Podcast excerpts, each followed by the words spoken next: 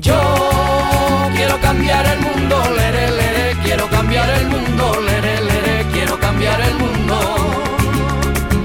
Yo quiero cambiar el mundo, lere, lere, quiero cambiar el mundo, lere, lere, quiero cambiar el mundo. Nos estamos cargando el planeta y sin tetas no hay paraíso. Bueno, Bolaños, atrapanieblas. Atrapa niebla, sí. eh, En plena COP mm, traigo yo un tema menor, ¿verdad? Porque Bueno, no pasa el- nada, tendremos que esperar a que la COP termine Tendremos y, que ver- y ver las conclusiones, ¿no? Sí, ¿Tienes alguna que, la- esperanza que en esta... lamentarnos de las conclusiones. Exactamente, ¿tienes alguna esperanza en esta en este meeting, en esta reunión? Bueno, eh, se nos acaba el tiempo y, cada vez estamos más al límite, estamos a punto de cruzar eh, determinados puntos de inflexión, que de cruzarlos, esto se va a desbordar absolutamente. Hemos tenido la reciente experiencia de un verano salvaje, caluroso, el más fresco de lo que queda de nuestra vida y yo creo que eso igual hace que se pongan las pilas un poquito allí. Eso sí, no está Putin, no está el presidente de India, no, No está, está China, tampoco Xi. Jinping. Tampoco está Greta Thunberg, que, se, que Eh. se ha salido, ¿no? Lo ha boicoteado un poco, ¿no? La chica Bueno, esta. mm, supongo que, que forma parte de una estrategia también para llamar la atención en el sentido de que también está cansada de, de que haya ya está en el número 27, 27 cumbre sin que haya nada realmente, porque estamos revisando todavía el grado y medio del Acuerdo de París de 2015. Y bueno, y los acuerdos de Glasgow del año pasado, si se llevaran a cabo todos los compromisos del Acuerdo de Glasgow del año pasado, sobrepasábamos los dos grados. ¿Qué me O sea, dices?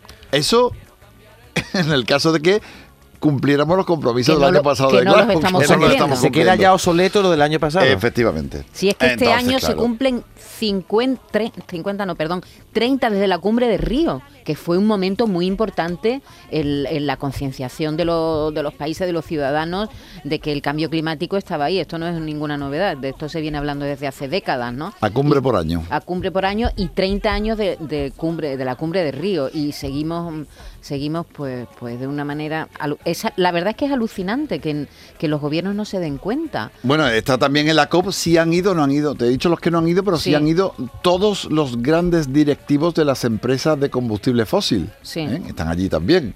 Es decir, para Haciendo guardar lobby, el cortijo. haciendo lobby. Efectivamente. Claro. Entonces, esa gente Vigilando, no ¿no? falla. Esa gente no Vigilando. falla. A ver- a ver qué medidas se toman. Las medidas eh, de presión de los poderes económicos son eh, evidentes y además que esto es una cuestión que a la hora de cambiarlo tiene muchas vertientes y muchas particularidades y muchas economías asociadas claro que se y, pueden y ver es muy complicado también, ¿no? Javier porque un país puede estar muy concienciado un Sí. gobierno puede tomar decisiones pero esto o, o, o se- o es una decisión global o no sirve de nada Tiene que ser una, una decisión conjunta. Mientras tanto, ¿qué hacemos? Pues estamos intentando adaptarnos. Claro. Y de eso de lo que te vengo a hablar Eso, yo. La adaptación. De, de una manera de adaptarnos es crear atrapanieblas, que es... eh, eh, Suena no hace infantil, falta- ¿verdad? No Suena hace falta explicarlo, ¿verdad? Pero te has reído. Atrapanieblas, sí.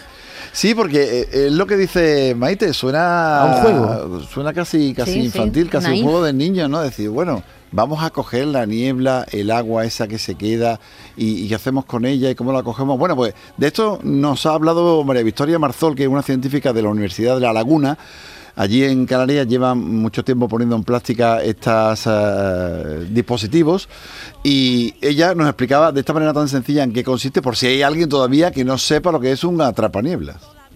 Atrapanieblas o también le llaman cazadores de niebla o pescadores de niebla. Tienen diferentes nombres según quien ha hecho el diseño.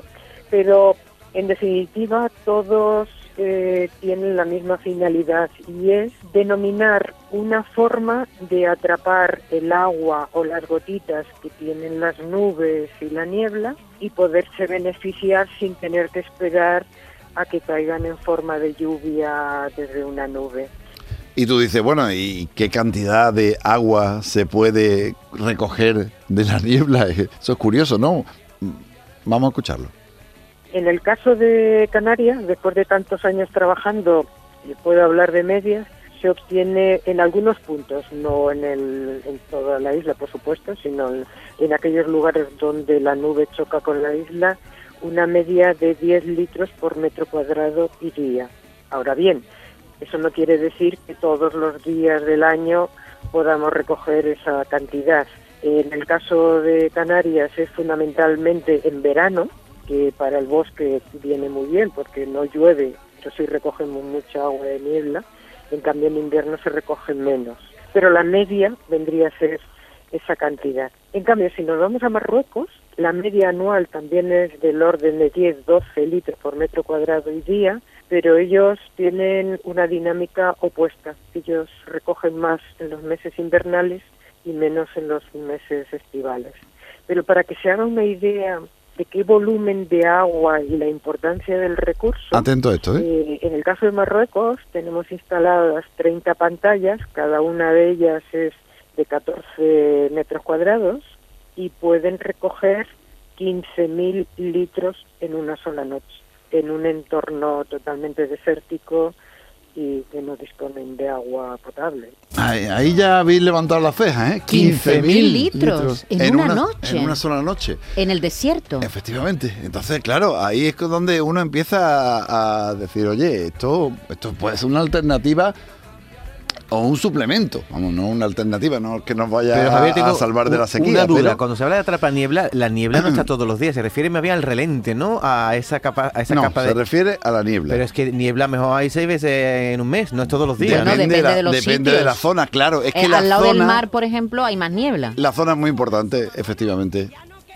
Tiene que ser un lugar donde la nube pase a ras de suelo, donde haya viento, porque si es una niebla estática de fondo de valle, pues por ejemplo tipo el valle de la zona de Granada, no es bueno. Tiene que haber viento que haga pasar a, a esa nube o a esa niebla y pueda depositar las gotitas. Esas gotitas van a un depósito y después de ahí podemos decir, extraerla y, y utilizarla 20 para metros muchas cuadrados, cosas. ha dicho los canales? ¿Me los 14, paneles? 14. Sí, 14 ha sí, dicho, son, ¿no? son pequeños, no son, no son muy ¿Y- y de grandes. qué ¿eh? material están No, hechos? sé, no son, ¿Son- no son son muy grandes. Claro, los materiales son distintos y ahí los investigadores están viendo exactamente por dónde van lo- los tiros, ¿no? Entonces, eh, están eh, estudiando en diferentes partes del mundo diferentes tipos de materiales para poder captar y cuáles son los, los mejores. Pero hay una ciencia alrededor de todo ello y no sé eh, decirte exactamente qué material es el que se utiliza, pero depende de, de esos materiales que se capten más Claro. o no. Es decir, tú pones ahí una barrera, a fin de Sí. cuentas es una barrera que lo que, lo que hace es parar la niebla. Para la niebla las gotas se condensan, ¿no? Y eso irá por un conducto a un, a un, a un recipiente. A un depósito, a un depósito a un y ahí se guarda el agua. Exactamente. Y hay gente que pueda pensar, esto después influye en que llueva menos, porque claro, si tú te llevas el agua de la niebla, si la niebla se va en forma nube y la nube ya no cae, es decir, este agua que quitamos de un Mm, sitio vale, vale. lo, lo Sí, detraemos sí, de otro, sí. lo que una cosa por la otra. Es imposible porque la cantidad de agua que tiene una nube es tan grande a nuestra escala que no, no hacemos ningún efecto negativo, por así decirlo, en la biodiversidad. En su día, cuando hablamos de intentar provocar la lluvia, que también lo trajimos a los primeros programas que, que Sí, hicimos sí, con, sí, con me acuerdo con vosotros. la avioneta, ¿no? Exactamente, era así, con yoduro de plata. Bueno, pues eh, decía que solamente, eh, nos explicaba que solamente llovía un 5, un 4, un 6% de lo que es una nube solamente. O sea, cuando llueve torrencialmente, está cayendo solamente Una esa cantidad. mínima. O sea, una parte absolutamente ínfima. Y esta, este recurso eh, eh, se puede utilizar pues mm, para dar de beber a abejas, por ejemplo, para regar en algunas zonas, en algunos huertos, en definitiva, es un complemento. Evidentemente, esto de la atrapanibla no nos va a salvar de la sequía, ni muchísimo menos, pero, No, pero oye, tú es te, un tú- recurso, ¿no? pero tú te imaginas una familia que viva en un lugar seco, que tenga un dispositivo de este tipo que por la mañana se levante y diga voy a recoger el agua, ¿no? Como Sí, quien, sí, va, sí. quien va a ordeñar una vaca, ¿no? ¿No?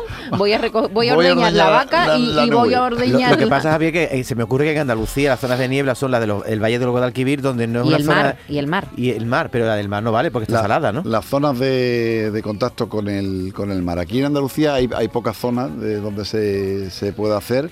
Si acaso en la costa malagueña. ¿Por qué dices tú que la niebla del mar es salada? Ahora ha caído en que, en que La niebla del mar es salada, has dicho, no me he dado cuenta estaba ni siquiera de te dicho. Eh, se me ha ido la... eh, dice el mar, digo que salada, Se te no, ha no, claro. Lo ha dicho, lo ha dicho. Lo he dicho. Bien, David, bien. Pero es cierto que, que no, no existen atrapanieblas aquí, ¿no? Vamos a un tupido velo. No, Nunca mejor un dicho. estúpido velo, sí.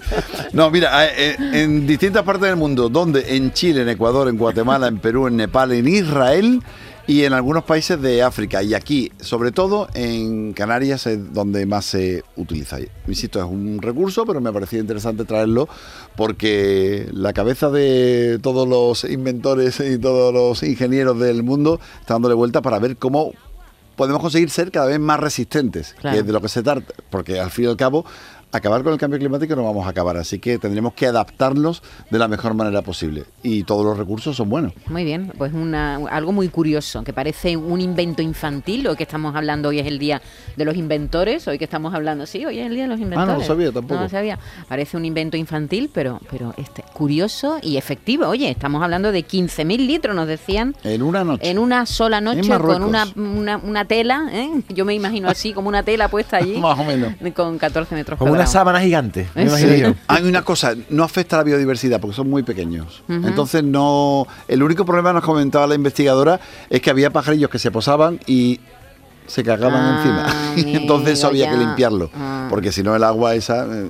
Está sucia. se llevaba, se llevaba las heces de los animales y entonces, pero que no, no, no se chocaban los pájaros, que era otra de las cosas que yo le preguntaba, decía que no, que eran tan pequeñas que no había Ah. Que ningún no. inconveniente Estupendo. en ese sentido. Gracias, Javi. Venga, Hasta la hasta semana la que próxima. viene. Adiós. adiós, adiós.